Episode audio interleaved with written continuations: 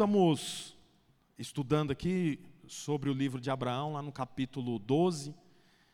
A Bíblia fala assim que o Senhor fez uma série de promessas para Abraão. Os irmãos lembram disso? Que nós estudamos aqui há dois, preguei aqui há dois domingos atrás. Abraão recebeu uma promessa do Senhor. A promessa dizia que ele iria se multiplicar, iria ser pai de uma grande nação. O Senhor abençoaria todos que abençoassem Abraão, mas da mesma forma aqueles que amaldiçoassem Abraão seria amaldiçoado pelo Senhor. O Senhor disse também que o nome de Abraão seria famoso e que por intermédio de Abraão todas as famílias da terra seriam abençoadas. Só que antes dessa promessa havia uma renúncia. A renúncia era qual? Você deve sair da terra onde você mora. A terra onde Abraão morava era uma terra altamente idólatra. Tanto que o pai de Abraão, Terá, era muito rico. E ele era muito rico porque ele trabalhava fazendo esculturas e vendendo esculturas que eram os deuses daquela terra, que era a terra de Ur. Portanto, o Senhor fala: Olha, Abraão, eu tenho muitas coisas para você, mas você vai ter que fazer uma renúncia. A renúncia é: sai da terra da onde você habita, sai do meio dos seus parentes, sai da casa do seu pai e vai para a terra que eu vou te mostrar. Quer dizer, você vê, a fé tem movimento. Deixa eu te falar isso para você, ó. A fé tem movimento. À medida que ele se movesse, o Senhor mostrava o caminho. O Senhor não mostrava o caminho sem ele se mover. O Senhor falou: sai da tua terra e vai para a terra que eu te mostrarei. À medida que ele ia, o Senhor ia direcionando. Você sabe, esse é um princípio para nós. À medida que você se move, o Senhor vai trazendo mais revelação. Você sabe, nós estamos à véspera do batismo. Semana que vem nós temos batismo. Inclusive, irmãos, é, no domingo que vem, eu vou pedir para os irmãos ficarem atentos. Bom, vamos, vamos seguir, depois eu, eu trato sobre isso. Nós estamos à véspera do batismo e é natural que algumas pessoas fiquem em dúvida sobre batizar. É, é curioso as dúvidas. A principal dúvida de quem está pensando em se batizar é: mas depois que eu batizar, o diabo não vai ficar furioso comigo, vai me destruir, vai querer que eu desvie. Aí é, é, a resposta é clássica: os, o diabo está furioso com você o tempo inteiro não é batizar que vai fazer ele ser mais furioso. Ele já está furioso. Ele já quer te matar. Até porque esse é o propósito da vinda dele. Mas você sabe, é curioso porque à medida que a pessoa dá um passo de fé, o Senhor descortina mais uma parte. E à medida que ele dá um passo de fé, o Senhor mostra mais o caminho. A mesma coisa era com Abraão: sai para a terra que eu vou te mostrar. Então, havia promessa, mas antes da promessa tinha renúncia, foi sobre isso que nós pregamos há dois domingos atrás. A Bíblia diz que ele avança, só que nós percebemos aqui, no mesmo capítulo, lá no versículo 4, que ele obedece o Senhor e, e renuncia, mas ele não renuncia tudo. Ele fica com dó do sobrinho dele, porque o pai era morto, o sobrinho era dependente, então ele leva o sobrinho junto com ele. Mas é curioso porque o Senhor deixa de abençoar Abraão exatamente porque tem um sobrinho junto. Abraão não percebeu isso, até que nós vimos que quando o Senhor fala, sai da terra onde você está para a terra que eu vou te mostrar, ele sai da terra que ele está, ele passa por Betel, de Betel ele vai para o Negueb, do Negueb ele vai para o Egito. Só que no Egito as coisas não vão bem para ele, ele começa a ter problemas que ele não deveria ter baseado na promessa do Senhor. Então, a Bíblia diz que ele volta do Egito para o Negueb, do Negueb para o Betel, e lá em Betel ele percebe: eu não posso mais andar com Ló. Aí ele chama Ló, fala: Ló, não dá mais para a gente andar junto, escolhe um lugar para você e eu vou para outro lugar. A Bíblia diz então que ele escolhe um lugar e vai. E Abraão fica com um lugar que, aos olhos naturais, não era a terra mais privilegiada, porque a terra mais privilegiada Ló tinha escolhido. A Bíblia diz que ele olha para a terra em volta dele e ele olha na direção que havia uma terra irrigada, boa para plantio, uma terra parecida com os jardins do Egito. Ele fala: Eu quero esse pedaço de terra. Abraão fala: Então eu vou para cá. E ele vai para um lugar que não era bonito, não era atraente. Mas a Bíblia diz que por conta da é, decisão, por conta da posição, da postura de Abraão, o Senhor o abençoa. Por quê? Porque o Senhor tem muitas promessas, mas as promessas não chegam se não chegar antes a renúncia. Você vê que curioso, ele sai da terra dele, vai para um lugar, percebe que a coisa não está bem, ele volta para o primeiro lugar onde ele tinha saído. Lá o Senhor fala: agora você começa de novo a sua caminhada, só que do jeito que eu falei. A Bíblia conta as histórias de Abraão aqui, eu não vou me deter nisso, até porque hoje, como eu disse, o nosso horário é reduzido. Mas a Bíblia diz que a vida de Abraão começa a avançar e ele prospera muito. O Senhor dá para eles guerreiros, ele tinha um exército de 380 guerreiros que guerreava com armas feitas por eles. Para você ter uma ideia, Abraão tinha um exército tão forte que houve uma batalha chamada Batalha dos Nove Reis. Cinco reis lutaram contra quatro reis. Os quatro reis venceram os cinco. Só que os quatro reis levaram o povo desses cinco reis cativo com eles. E adivinha, no meio desse povo que os quatro reis levaram cativo, Ló estava envolvido. Abraão soube e ele falou: Não, eu vou ter que ir lá resgatar meu sobrinho. A Bíblia fala que Abraão, com 380 homens, venceram um, um, os quatro reis com seus quatro exércitos. Você vê que curioso como que a bênção do Senhor estava sobre Abraão. Por quê? Porque ele obedeceu a renúncia. Qual era a renúncia? Sai dessa terra, sai do meio dos seus pais, sai da sua parentela. Você não pode morar aqui, essa terra não é para você. Os costumes dessa terra não é para você. Essa terra é idólatra, tem muitos deuses. Eu não quero que você fique aí. Então, quando ele obedece e renuncia, o Senhor faz ele prosperar. A Bíblia então continua a história e diz assim que por alguns anos ele esperava por um filho e o Senhor não, não dava o filho para ele. A Bíblia então conta que em uma ocasião ele ora e o Senhor fala para ele: Eu vou te dar um filho.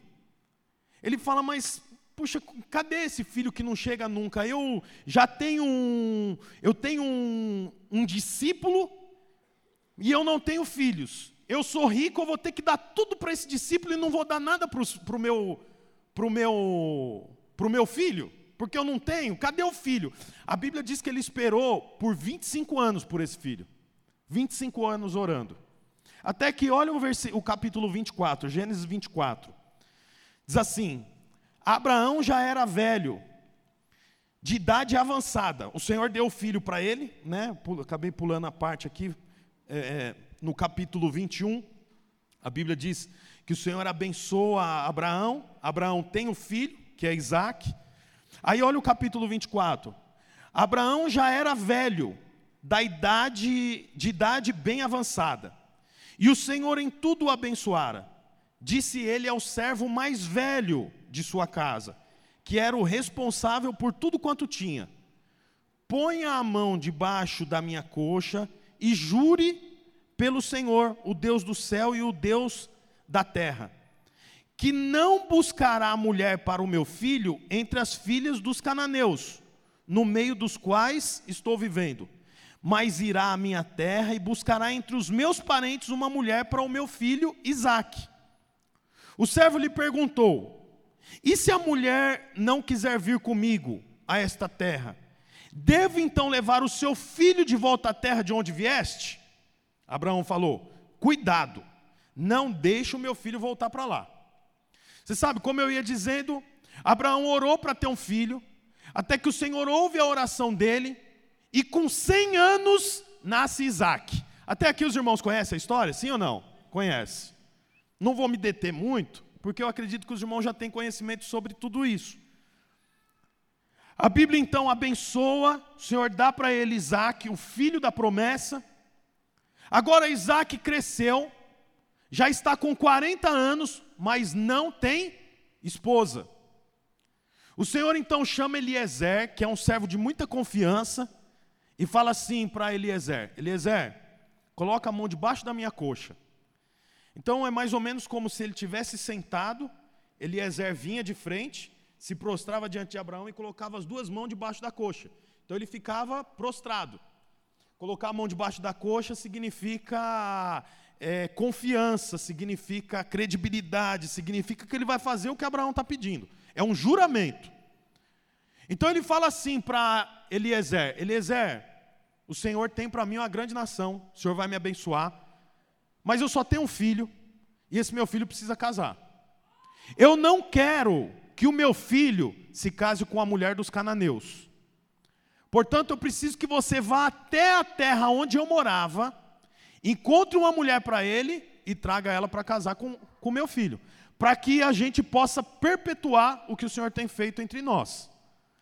Eliezer fala: Eu vou fazer isso. Mas e se eu chegar lá na terra onde você morava, encontrar a mulher, falar para ela vir e ela não quiser vir, o que, que eu faço? Eu posso levar o seu filho lá para a terra? Ele fala: Cuidado. É, o texto fala que ele diz assim: ó, Cuidado, não deixe o meu filho voltar para lá.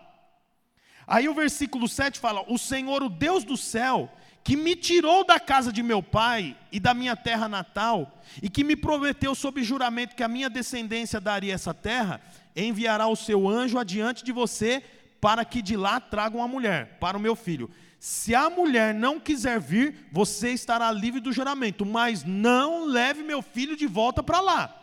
Duas vezes ele fala isso. Então o servo pôs a mão debaixo da coxa de Abraão, seu senhor, e jurou cumprir aquela palavra. Você sabe, eu achei muito interessante isso aqui, porque Abraão sai de Ur em direção onde o Senhor mostraria para ele. Só que ele se equivoca no meio do caminho, porque levou o seu sobrinho, ele volta, recomeça de novo, agora do jeito que o Senhor tinha dito para ele, e vai em direção à terra que o Senhor mostraria. O Senhor está abençoando, agora ele tem um filho. Ele quer que o filho não se case, ele não quer que o filho se case com as mulheres cananeias, as mulheres inimigas, as mulheres do povo inimigo. Ele quer que o filho dele se case com uma mulher lá da terra dele. Então ele fala para o servo: vai lá buscar uma mulher para o meu filho. O servo fala: se ela não quiser vir, eu vou trazer ele. Ele fala: não, cuidado, não faça isso. Depois ele relembra: olha, o Senhor sob juramento, disse que me daria uma descendência. Mas eu tinha que sair da terra, da terra onde eu morava. Portanto, não leva meu filho para lá. Olha, você sabe, hoje é dia dos pais. E eu quero te falar uma coisa. O maior papel do pai é não deixar o filho voltar para a terra de onde o pai saiu. Esse é o maior, esse é o maior ministério. Você vê que curioso, Abraão queria que o pai, que o filho se casasse. E ele sabia que tinha mulheres lá na terra dele que poderia casar com o filho. Mas o filho não podia voltar para lá. Por que, que o filho não podia voltar para lá? Porque ele sabia o que, que o filho ia encontrar naquela terra e que aquilo não era bom para ele. Eu quero falar uma coisa para os pais. A nossa responsabilidade é conduzir os nossos filhos em direção a Canaã e não permitir que ele volte para Ur. Voltar para Ur é, é, vetado. Voltar para a terra de onde saiu é vetado. É curioso, irmãos, porque muitas vezes nós ficamos preocupados com tantas coisas. E o maior ministério é mostrar para casa, para minha casa, eu que sou o sacerdote, é mostrar para minha esposa, é mostrar para os meus filhos que Canaã é o nosso lugar. Eu queria que o tecladista subisse aqui, como eu disse, hoje eu vou reduzir a, o, o, tempo. Você sabe, eu achei muito curioso Abraão dizendo isso. Cuidado, não, não leva o meu filho para lá. Se você não trouxer a mulher, você não deve nada para mim, mas não leva meu filho para lá. Eu quero falar uma coisa para você, pai, sacerdote. A sua responsabilidade é conduzir a sua família para Canaã. Você sabe, nós não podemos nos confundir com as coisas de Ur. Tem muita coisa em Ur que lembra, Abraão lembra do, de como era lá. Ele não quer que o filho dele sofra como ele sofreu. Então ele fala: nem que ele fique. So... Eu, eu, eu, eu não quero que meu filho volte para lá. Eu perco o que for, mas meu filho não pode voltar para Ur. Porque ele também tinha clareza, irmãos, que as bênçãos do Senhor passavam pela renúncia. A renúncia tinha uma condição. Qual era a condição? Sai do meio dos seus parentes. Eu quero dizer para você, pai, que você tem que conduzir o seu filho para Canaã, sua filha para Canaã, sua esposa para Canaã. É sua responsabilidade fazer isso. É minha responsabilidade orar pela minha esposa. É minha responsabilidade conversar com a minha esposa. É minha responsabilidade tratar com os meus filhos. Você sabe, a minha esposa é uma benção, ela tem um jeito de corrigir as crianças. Ontem o Levi fez alguma coisa e empurrou a perna dela. Ela ficou nervosa, pegou o Levi e colocou ele para sentar. Fica aí. Aí o Levi ficou ali sentado, tá ótimo, né? Eu tenho outro jeito de corrigir. que é a parte mais, que eu acredito, né, para os pais é muito difícil ter que corrigir com vara. Bater, nossa, é terrível. Mas eu sei que é minha responsabilidade, eu sou pai. Eu preciso conduzir os meus filhos para Canaã. A minha esposa me ajuda, a minha esposa me abençoa, a minha esposa faz muitas coisas, mas eu sou o pai, eu sou o sacerdote. O óleo foi sobre a minha cabeça que foi colocado. Eu tenho responsabilidade na minha casa. Se eu percebo a minha esposa perdendo alguma coisa, se eu percebo os meus filhos se perdendo, eu sou o responsável. Antes de eu ser pastor dos irmãos, eu sou pastor da minha casa. Você sabe, eu estava orando e pensando assim: o que, que muitos pais convertidos acabam fazendo sem perceber e levando os filhos de volta para Ur? Você entendeu a pergunta? Porque assim, aí fora no mundo, eles, não, eles já estão em Ur, eles já estão na terra da idolatria. Nós é que não estamos na terra da idolatria. Então quer dizer, os filhos dos pais, ou perdão, os, os filhos dos pais que estão aí no mundo, aí fora, eles já estão no mundo. Nós não, nós temos ouvido a palavra do Senhor. O que, que muitas vezes faz com que os pais convertidos levem os seus filhos para fora de Canaã? Deixa os filhos ir para Ur. E você sabe, tem muitas coisas, mas teve uma coisa que tocou muito no meu coração. Sabe o que, que é? Pais que falam mal de suas igrejas. Parece que eu estou falando isso em benefício próprio. Não é, irmãos.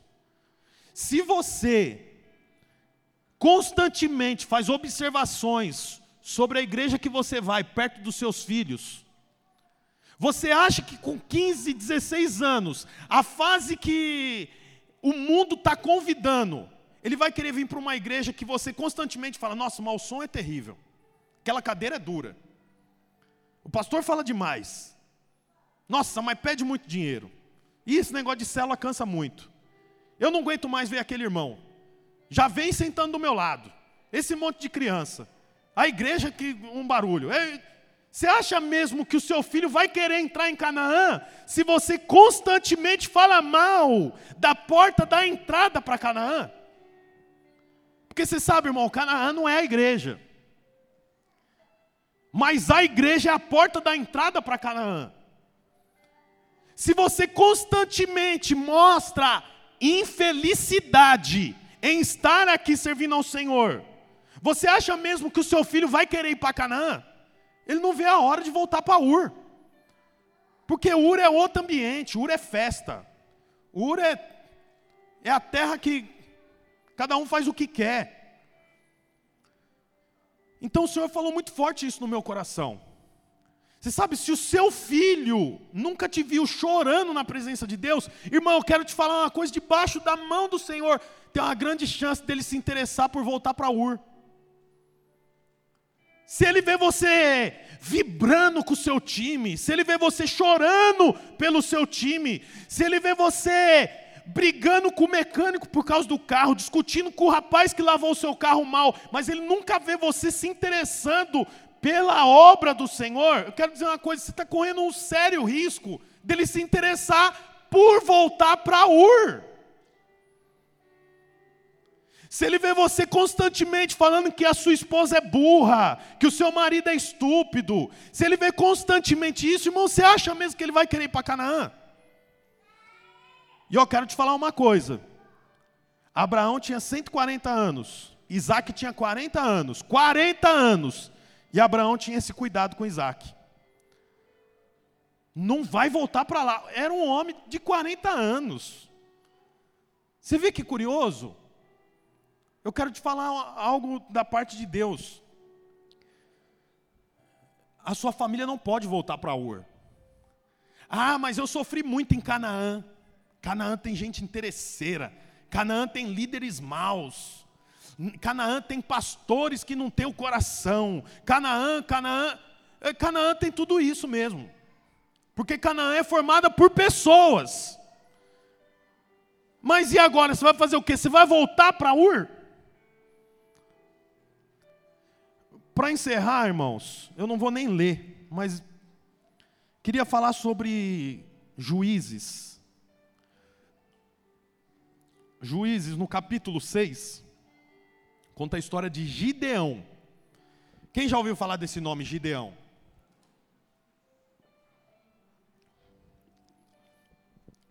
A Bíblia conta que os israelitas fizeram o que o Senhor reprovava. E durante sete anos, o Senhor entregou os israelitas na mão dos midianitas. Ouça isso, preste atenção. Sete anos os israelitas eram escravos dos midianitas.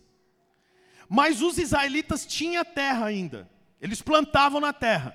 A Bíblia fala que quando a terra começava a indicar o nascimento dos frutos, o nascimento da colheita, os midianitas vinham com um exército incontável, montado em camelos, montado em cavalos, em jumentos, e sapateava em cima da plantação dos israelitas, só por prazer. A oração do povo chegou para o Senhor, e o Senhor encontrou Gideão. O Senhor fala para Gideão assim: Gideão, sai da caverna, porque Gideão estava escondido com medo dos midianitas, sai da caverna, e você vai ser a pessoa que vai libertar Israel da mão dos midianitas. Ele fala: Não, o senhor errou o endereço, não é eu, eu sou pequeno, eu sou fraco, a minha família é uma família desestruturada. Não é isso. O senhor falou: Não, é você mesmo, não errei não.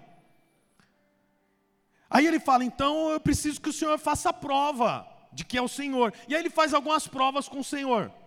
Ele prepara uma comida, a Bíblia diz que o anjo come com ele, e aí ele chega uma hora que ele fala: Pronto, fui convencido, eu sou o libertador de Israel. Só que é curioso, porque isso acontece no capítulo 6. No capítulo 7, ele vai para a guerra contra os midianitas. Mas entre o capítulo 6 e o capítulo 7, o Senhor pede para ele uma coisa só, que eu acho tremendo isso aqui. Vamos ler lá, vê, vê por favor. Já estou indo para o final. Os irmãos podem se preparar com a ceia, por favor. Juízes 6, 19. Fala assim, é, é, não vou ler o 19 não. É, vamos lá, vamos 19. Gideão foi para casa, preparou um cabrito e com uma roupa de farinha fez pães sem fermento. Pôs a carne num cesto e o caldo numa panela, trouxe-os para fora e ofereceu a ele sobre a grande árvore. E o anjo de Deus lhe disse: Apanhe a carne e os pães sem fermento, ponha sobre esta rocha e derrame o caldo. Gideão assim fez. Com a ponta do cajado que estava em sua mão, o anjo do Senhor tocou a carne e os pães sem fermento. Fogo subiu da rocha, consumindo a carne e os pães. E o anjo do Senhor desapareceu. Quando Gideão viu que era o anjo do Senhor, exclamou: Ah, Senhor soberano! Viu o anjo do Senhor face a face. Disse-lhe, porém, o Senhor: Pai seja com você, não tenha medo, você não morrerá. Gideão construiu ali um altar em honra ao Senhor e lhe deu este nome: O Senhor é paz. Versículo 25. Naquela mesma noite o Senhor lhe disse: Separe o segundo novilho do rebanho de seu pai, aquele de sete anos de idade. Despedace o altar de Baal que pertence a seu. O que está escrito aqui, gente? Que pertence ao seu pai. E corte o poste sagrado de Aserá, que está ao lado do altar. Depois, faça um altar para o Senhor, o seu Deus, no topo dessa elevação. Ofereça o segundo novilho em holocausto com a madeira do poste sagrado que você irá cortar. O que, que significa isso? O Senhor falou para Gideão: você vai destruir o exército midianita, que era um exército que não dava para contar. Você já sabe que na Bíblia tudo dá para contar. Tem um livro que chama Números, porque tudo é contável. Mas o exército dos midianitas era tão grande que a Bíblia fala que era parecido com um enxame de gafanhoto. E o Senhor falou: Você vai destruir. Ele faz as provas com o Senhor até que ele entende, é eu mesmo. Aí o Senhor fala: Mas antes você tem que fazer uma coisa. Pega dois animais do seu pai, um de sete anos, que nunca tenha é, trabalhado, monta nele, vai até o centro da cidade e destrói o altar de Baal, que é o altar que o seu pai construiu, não é isso que nós lemos? Sim ou não? O altar que o seu pai construiu. Depois, você estabelece um novo altar a mim. Eu acho muito interessante, por quê? Porque Gideão tinha uma baita obra pela frente, mas ele não poderia avançar para essa obra enquanto ele não destruísse o altar que o pai dele levantou para outro Deus. Você vai destruir os midianitas, mas antes você tem que destruir o altar do seu pai. A Bíblia fala que Gideão ficou com tanto medo que ele juntou mais dez amigos e foi à noite para destruir. Diferente de quando ele foi lutar contra os midianitas, que os midianitas eram um exército incontável, mas ele venceu com 300 homens só. Você sabe, tem muitas coisas que nós só vamos alcançar se nós destruirmos os altares que os nossos pais construíram. Quem aqui se converteu com 20 anos de idade para frente? Levanta a mão. Pode baixar. Quem aqui se converteu com 30 anos de idade para frente? Levanta a mão. Quem se converteu com 40 anos de idade para frente? Levanta a mão. 50 anos para frente. Quem se converteu com menos de 20 anos de idade? Levanta a mão. Olha, você vê, é engraçado, porque todos nós entregamos a vida para Jesus mas antes de nós entregarmos a vida para Jesus, nós tivemos pai, mãe. E os nossos pais, muitas vezes inconscientemente, estabeleceram altares nas nossas vidas. Que tipo de altar? O altar, por exemplo, da própria idolatria. O altar, por exemplo, da simpatia. Não, o chinelo está virado do avesso, a mãe vai morrer. A criança está soluçando, põe um negocinho vermelho aqui. Começou a relampear, cobre tudo os espelhos. Você sabe, é coisa que não tem o menor sentido. Mas por conta de você ter feito isso tantas vezes, tornou um altar dentro de você. O altar da mediocridade, tudo que é feito é feito mais ou menos. O altar do não termino que começa. Você sabe, são altares que você nem sabe, mas foi estabelecido por conta do seu pai, que é assim. O altar do eu não honro a minha esposa, eu tenho outras mulheres. O altar do eu não honro meu marido. Onde você aprendeu a não honrar o marido? Você não sabe, mas de repente foi vendo sua mãe falando para você quando seu pai nem em casa estava. Seu pai é um sem vergonha. Seu pai não presta. Seu pai não serve para nada. Eu não separo do seu pai, porque a mãe vai fazer o quê com três crianças, quatro, cinco crianças? Tem que esperar o pai, o pai que traz comida para cá. Mas se eu pudesse, e você vai comendo esse alimento, isso vai estabelecendo um altar dentro de você. Você sabe, pais, ouça o que eu vou te falar. Pais que não deixam os filhos voltar para Ur, são pais que destruíram os altares estabelecidos pelos seus pais. O meu pai Teve o pai dele, que era um alcoólatra, bebia muito. falava, falava de um jeito áspero com a minha avó. O meu, o meu pai conta que quando o meu avô bebia, ele ficava tão alterado que ele não, não tinha conhecimento de quem estava dentro de casa, ele piscava para as próprias filhas, como que se tivesse flertando com as filhas. É, trabalhava muito, não construía nada, nove filhos, mal sabia o nome dos filhos. Chamava os filhos de menino. Ô menino. Porque ele não dava conta de gravar o nome dos filhos. Não tinha valor também. Meu pai conta que um dia de madrugada, buscando o boi, ele estava em cima de uma égua, caiu, bateu com as costas na pedra, sem conseguir respirar. O meu avô de cima do cavalo olhava para ele e falava: Ô menino, levanta, ô oh, oh, menino, vai cair. Puxa, era hora de abraçar, o que, que aconteceu? Mas eu louvo a Deus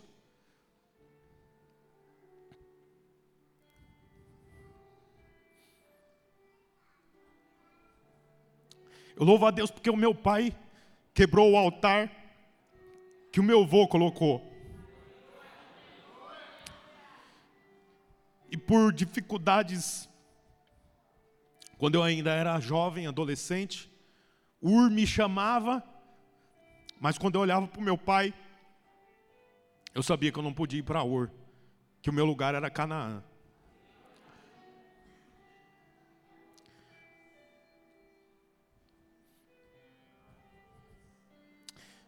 A Bíblia fala que Gideão destruiu os altares que o pai dele estabeleceu. Os pais podem ser até líderes que você teve, líderes que na igreja, professores que estabeleceram um altar que não é o altar do Senhor. A Bíblia fala que Gideão destruiu o altar e estabeleceu um altar novo. Você quer que seu filho vá para Canaã? Você tem que estabelecer um altar novo. Você tem que ir para Canaã feliz, alegre. Você não pode ir para Canaã reclamando da distância. É longe. Nossa. Você sabe, Abraão fez Eliezer voltar 800 quilômetros para encontrar a mulher, Rebeca. 800 quilômetros. Ah, mais uma vez, campanha de 21 dias. Eu não aguento mais isso. Não pode, irmão. Você está mal, você está bravo, você está irritado, vai para o quarto e briga com Deus. Chora com o Senhor, mas pelo amor de Deus, não, não chora para o seu filho de 12 anos, porque com 15 anos, as menininhas na escola vai sentar no colo dele. Se ele não entender que Canaã é melhor que Ur, ele não vai pensar duas vezes para agarrar a menina. E se você não fizer algo pelos seus filhos, 15, 16, 17, 18 anos dentro da sua casa, não tem pastor que faça em seis meses. Não tem tia do Kids que faz em um ano. Você percebe a responsabilidade disso tudo que nós estamos fazendo? Olha para você ver, para a gente finalizar. Depois que Gideão destruiu o altar do pai dele, no, amanheceu, todo mundo viu o altar derrubado, no chão, destruído, foram até Gideão, ah, perdão, foram até o pai de Gideão. Falou: seu filho destruiu o altar lá, e agora?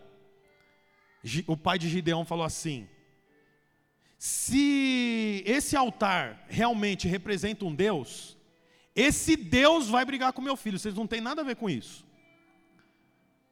A Bíblia fala que daquele dia em diante, ninguém mais chamou Gideão pelo nome. Gideão. O nome dele foi mudado para Jerubaal, que significa Gideão luta com Baal.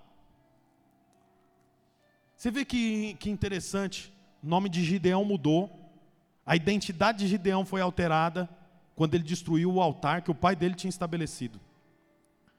Tem coisa que você não vai mudar orando o dia inteiro na sua vida.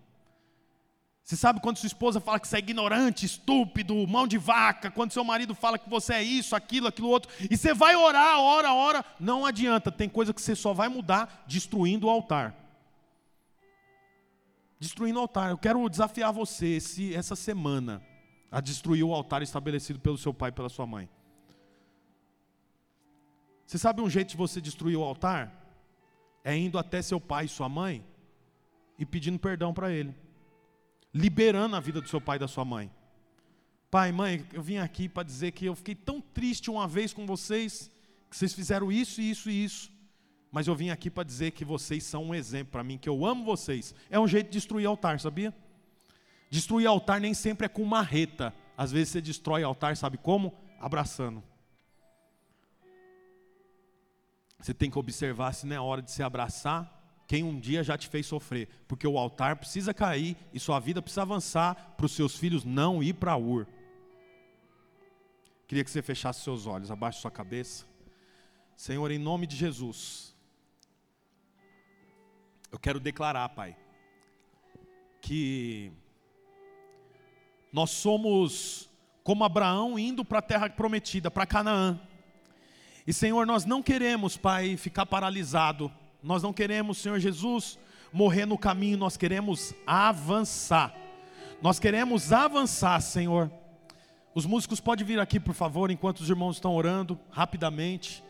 Senhor, em nome de Jesus, eu oro por sabedoria, Pai, por cada pai que está aqui. Cada pai eu queria que os irmãos que estão com a ceia viessem mais para trás, pode subir aqui. E eu queria que todos os pais que estão aí viessem aqui para frente, todos os pais, rapidamente. Vem até aqui à frente, eu quero orar por você. Os irmãos sobem no degrau, as irmãs sobem no degrau. Todos os pais venham para frente aqui. Pode ficar um pouco mais distante um do outro. Fica mais distante. Isso. Eu quero abençoar a sua vida declarar em nome de Jesus. Vem mais para frente. Declarar em nome de Jesus que você tenha clareza do seu papel, clareza do que você representa para sua casa, clareza de que você está estabelecendo um altar dentro da tua casa. E em nome de Jesus, que o Senhor traga sabedoria. Feche seus olhos. Feche seus olhos e eu queria que você tivesse fazendo uma avaliação sobre a sua casa agora sobre os seus filhos, sua filha, sua esposa. Enquanto você estiver orando, enquanto você estiver com a cabeça baixa, eu queria que as esposas viessem até aqui, coloque a mão sobre o ombro do seu marido. Quando você sentir a mão sobre o seu marido, sobre da sua esposa sobre você, sobre as suas costas, você vai saber que é o Senhor te dando cobertura. É o Senhor colocando a sua esposa como um, um pilar da sua fé, um pilar da sua casa, um pilar sobre os dias difíceis, os dias mal. Senhor, nós oramos em nome de Jesus. Por cada pai, nós oramos em nome de Jesus, por cada por cada homem que expressa a vida de Deus. Senhor, há uma, uma grande responsabilidade sobre cada um deles. A responsabilidade de conduzir os filhos, conduzir os filhos para Canaã. O seu filho não pode ir para Ur. Ore pelo seu marido, esposa, declara em nome de Jesus. Fala para, fala você é quem leva o nosso, a nossa casa para Canaã. Você é quem conduz a nossa casa para Canaã. Fala, a minha família, a minha casa está indo para Canaã, porque você está em Canaã. Nós acreditamos em você. Fala isso, deixa ele ouvir, deixa ele te ouvir. Agora, se você pode, esposa, vai para frente dele. Sai das costas e vai para frente dele. Vai para frente do seu marido. Declara para ele, olha para ele, olha para ele, fala para ele, fala: "Eu acredito em você, eu confio em você".